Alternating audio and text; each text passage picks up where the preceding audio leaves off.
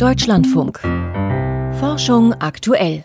Vieles zur Omikron-Variante ist noch unklar, aber fast täglich kommen gerade neue Puzzleteile hinzu, die das Gesamtbild ergänzen. Gestern haben gleich mehrere Studien Hinweise darauf gegeben, dass die Wirkung neutralisierender Antikörper gegen Omikron deutlich abnimmt. Jetzt wurden in Großbritannien und Dänemark verschärfte Corona-Regeln verkündet, weil sich die Variante dort so schnell ausbreitet. Alle paar Tage verdoppeln sich in den Ländern, wie auch in Südafrika, die Fallzahlen. Professor Florian Klein ist Direktor des Instituts für Virologie an der Uniklinik Köln und führt dort selbst Experimente zu Omikron durch. Ich habe ihn vor der Sendung gefragt, was sich aus den internationalen Beobachtungen ableiten lässt. Wie infektiös ist die neue Corona-Variante? Nun, erstmal ist das wirklich beeindruckend, wie stark sich äh, jetzt in den genannten Ländern Omikron dort verbreitet. Und das ist natürlich immer auch ganz entscheidend. Wir haben ja die ersten Beobachtungen dort eben in Südafrika gemacht. Und jetzt zu sehen, dass das in den anderen Ländern eine ganz ähnliche Dynamik hat, das bestätigt halt eben diese Befürchtung, dass ähm, diese Variante deutlich ansteckender nochmal ist als Delta.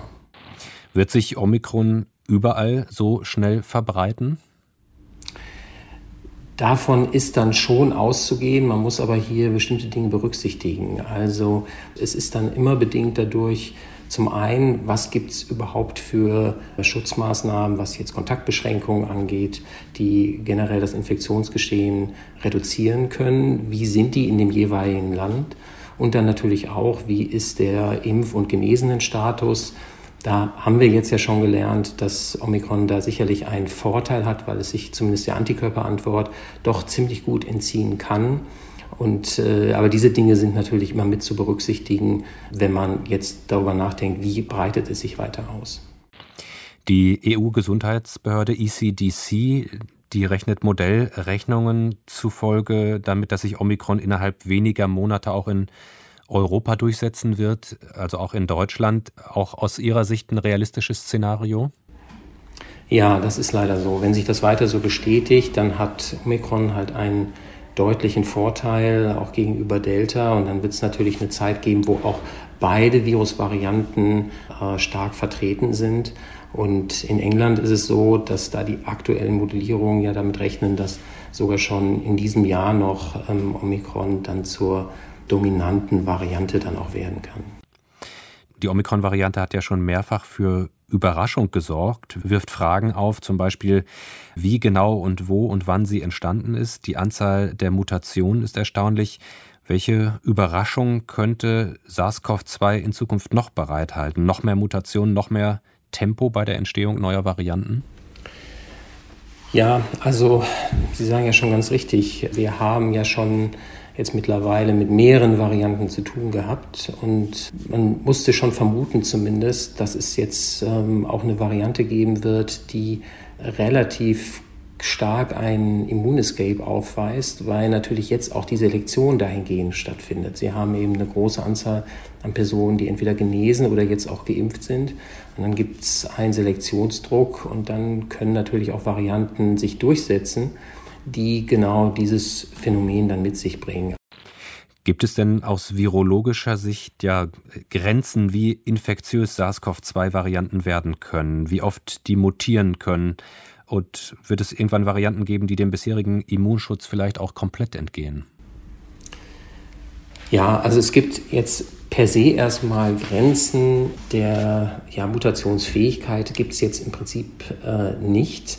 Das heißt, je mehr Infektionen wir zulassen, je mehr Replikationen wir zulassen, desto mehr Mutationen und Varianten gibt es natürlich auch. Nun ist es aber auch so, dass ähm, die Mutationen, die wir sehen, die sind jetzt ja zu einem großen Teil auch an dem Spike-Protein.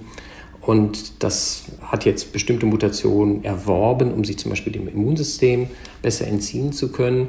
Aber es kann natürlich nur so weit mutieren, dass es nicht irgendwann die Passgenauigkeit für den Rezeptor verliert, was es braucht, um dann menschliche Zellen zu infizieren. Also insofern gibt es irgendwo Grenzen, aber wir haben in den vergangenen zwei Jahren natürlich gesehen, dass jetzt wir mehrfach eine Situation haben, wo das Virus infektiöser geworden ist und jetzt eben auch sich der Immunantwort besser entziehen kann. Das heißt, ich glaube nicht, dass es die letzte Variante ist, mit der wir es zu tun haben, weil auch Omikron kann sich natürlich auch weiter nochmal verändern. Aber ich glaube nicht, dass es ein komplett anderes Virus natürlich wird. Also da gibt es dann sicherlich irgendwann Grenzen, weil irgendwann verliert natürlich auch das Virus die Möglichkeit, dann zu infizieren. Also da sind dann irgendwann Grenzen gesetzt. Noch ganz zum Schluss der Blick in die Zukunft. Was lässt sich zum jetzigen Zeitpunkt sagen, wie oft werden wir boostern oder nachimpfen müssen gegen neue Varianten? Wie lange könnte sozusagen diese Spirale andauern? Das ist natürlich noch relativ schwer zu sagen, aber wir haben jetzt ja gesehen, dass der Effekt der Boosterimpfung nochmal ein ganz entscheidender ist. Äh, das heißt, die Immunität nach jetzt der Boosterimpfung ist äh, deutlich besser. Das ist auch jetzt für die Omikron-Variante ja auch wahrscheinlich, dass hier eine Boosterung deutlich hilft. Und ich gehe davon aus, dass wir zumindest in den nächsten zwei Jahren immer wieder auch eine Situation haben werden, zum Beispiel vor dem Winter, vielleicht auch dann nur für bestimmte Risikogruppen, zum Beispiel bei Älteren, dass da der Impfschutz nochmal aufgefrischt werden muss. Das halte ich also durchaus für wahrscheinlich. Florian Klein, Direktor der Virologie an der Uniklinik Köln über die Ausbreitung von Omikron und mögliche künftige Varianten von SARS-CoV-2.